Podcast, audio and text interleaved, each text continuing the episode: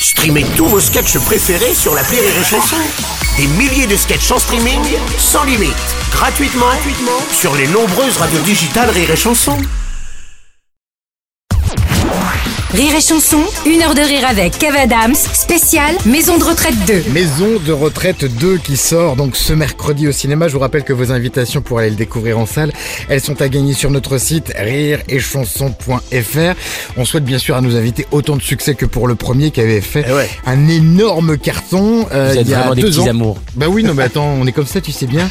Euh, C'était sorti le 16 février il y a deux ans, donc là sorti quasiment deux ans jour pour jour après. En revanche, changement de réalisateur. Ouais, oui. Thomas Gillot qui était pas dispo en fait, c'est pour ça? Exactement. Ouais. Exactement, ouais. Il nous a dit que à ces dates-là, il pouvait pas du tout. Et, et nous, en fait, le problème, c'est que c'était pas juste coordonné, par exemple, mon planning et celui de Thomas Gilou. C'était euh, coordonné 12 plannings en même temps. Ouais.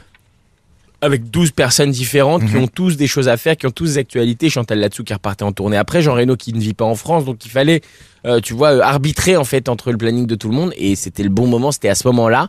Et Thomas m'a dit, je pourrais pas quoi. Et alors Claude, comment Oui. toi tu te retrouves du coup sur l'aventure? Bah moi c'est un conte de fait, c'est j'ai mon agent qui m'appelle et qui me dit ils pensent à toi pour faire Maison de retraite 2, il, Mhm. il m'envoie le scénario que je lis, on m'envoie le strominoscope des comédiens, c'est-à-dire les comédiens qui, vont interpréter les rôles. On t'envoie le DVD du film aussi parce que apparemment le 1 tu l'avais pas vu. Euh, je l'avais vu après en fait Après, euh, en VOD ça en fait Ouais. euh, voilà et après on, je vois les noms. Tu l'avais pas vu Ah ouais, je l'avais pas vu en salle.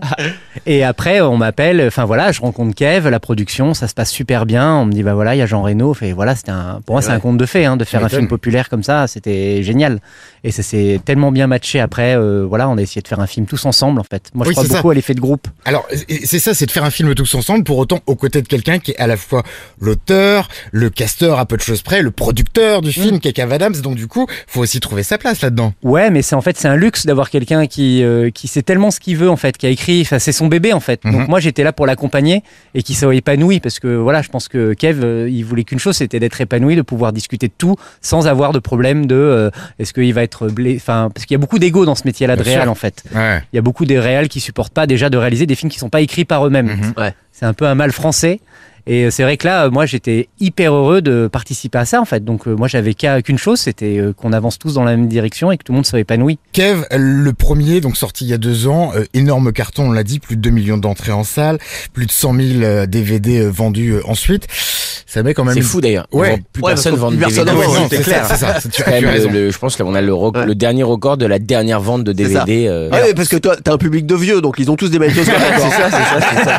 Et d'ailleurs, ils galèrent à mettre le DVD dans le magnétoscope. Ils n'y arrivent pas. Tu vois, Ils se disent, mais ça marche pas, putain, cette Putain, cassette. oui. Se relancer dans l'aventure, euh, pas que pour faire un 2, histoire de faire un 2 parce que le premier il a marché, ça met un peu de pression quand même quand on se remet sur le bébé. Hein. Évidemment, mais c'est aussi le principe euh, de ce métier, en fait. Peu importe le film qu'on fait après, c'est toujours de la pression. Mm.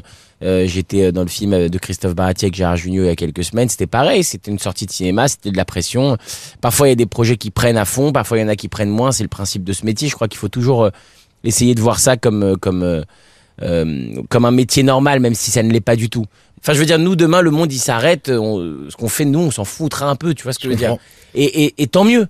C'est parce que c'est gratuit et c'est parce que ça n'a pas plus d'utilité que de vous divertir que c'est génial. Et puis toi tu prends ton kiff aussi à chaque fois. Et alors là, de d'avoir déjà la suite de ce et de cet énorme succès de cinéma euh, qui qui prend vie, qui sort donc euh, du coup euh, cette semaine, et d'avoir eu à tes côtés mais des monstres C'est sacrés. clair. Euh, je voudrais qu'on qu'on parle un petit peu de Jean Reno parce que mine de rien, il t'a donné son aval un mois seulement avant le début du Ouais, tournage. ouais, même peut-être trois semaines. Même. Ouais. Ouais. Peut-être trois semaines. Ouais. C'est un truc de dingue. Oui, après il a hésité, je le comprends. C'est c'est pas évident pour un acteur de son calibre de de- d'accepter de jouer dans un film qui s'appelle quand même Maison de retraite, tu vois. Donc Ouais, euh, c'est ouais. dur euh, et je comprends. Et il a pris le temps de la réflexion, il a pris le temps. euh, de me dire oui, puis de me dire non, puis de me dire oui, puis de me dire je sais pas, et tout ça. Et c'est ça qui est génial aussi, c'est que, enfin, je crois quand même que c'est un mec qui choisit très bien ses scénarios. Quand Ouais. on voit sa filmographie, on Mm. se dit le gars, il a l'air de savoir lire.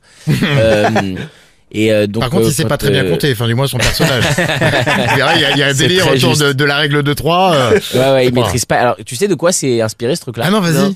Euh, alors, c'est un hommage euh, à un des meilleurs amis de Jean Reno qui nous a quitté il y a quelques années, qui s'appelle Johnny Hallyday. Je sais pas si vous Ouais. connaissez. Euh, Ça nous dit quelque chose. C'est pas le père de David en fait, Jean Reno et Johnny Hallyday étaient très très proches, hein, vraiment des, des, des amis intimes. Et euh, il faut savoir donc pour que les gens ne le savent pas parce qu'ils n'ont pas vu le film, mais dans le film, Jean Reno fait toujours une erreur de, une erreur de règle de 3. Il dit euh, il Ouais. y a trois points très importants. Un, vous faites attention à ci. Deux, faites gaffe à ça. Et après, il se barre. C'est ça. Il n'y a jamais le troisième. Et en fait, c'est inspiré d'une interview de Johnny Hallyday où un jour il dit euh, Vous savez, il y a trois choses très importantes pour moi dans la vie. Il y a le rock and roll, ma femme Laetitia. Et après, il regarde le, le journaliste comme ça. Il le regarde, tu vois. Et c'est un long moment de, de regard. T'as le journaliste qui attend le troisième et ça ne vient pas. Tu vois. Et j'avais trouvé cette séquence mythique. Oui. Et je me suis, et je l'ai dit à Jean, je lui ai dit si ça, si ça te chauffe, c'est une manière aussi de lui rendre hommage, mais en comédie et tout. Il était hyper touché de ce truc-là, et donc ça l'a, ça l'a fait marrer.